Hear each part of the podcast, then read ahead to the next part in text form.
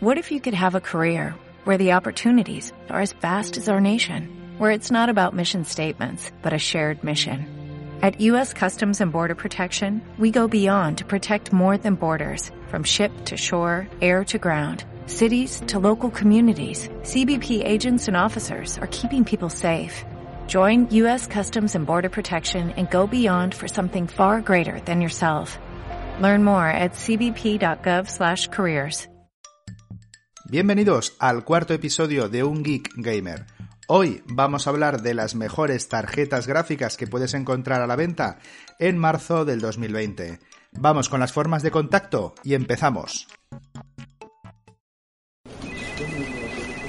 ¿Te gustaría contactar con el podcast? Puedes enviarnos un mail a la dirección ungeekgamer.gmail.com o dejarnos un tweet en arroba ungeekgamer.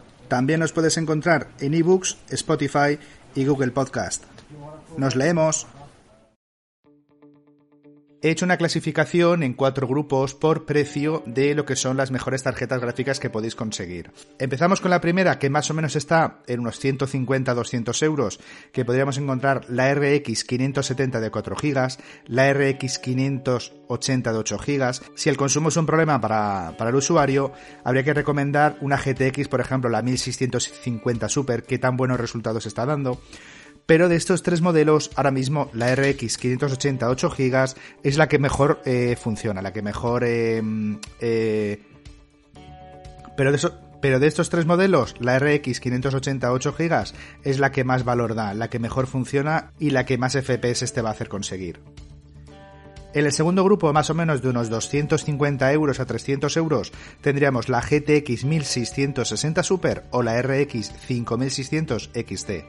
La primera es más barata pero ofrece un rendimiento inferior. Si buscamos potencia bruta, mucho mejor la de AMD. Podemos encontrarla más o menos en unos 290 euros ahora mismo.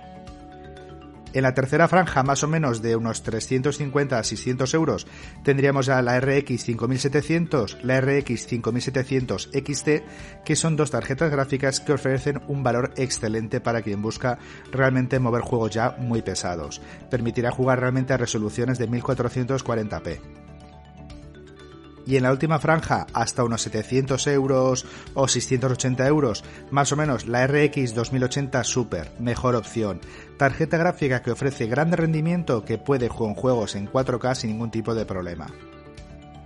Como tope de gama y un poquito la gama especial que he dejado para el final, directamente sería unos 900 o 1000 euros para elegir la RTX 2080 Ti como el tope de gama. Eh, ya está, más que esa tarjeta ya no puedes conseguir, 4K, eh, eh, más de 144 FPS, vamos, irás a tope con una locomotora. ¿Qué os ha parecido la clasificación de compras? ¿Os ha gustado?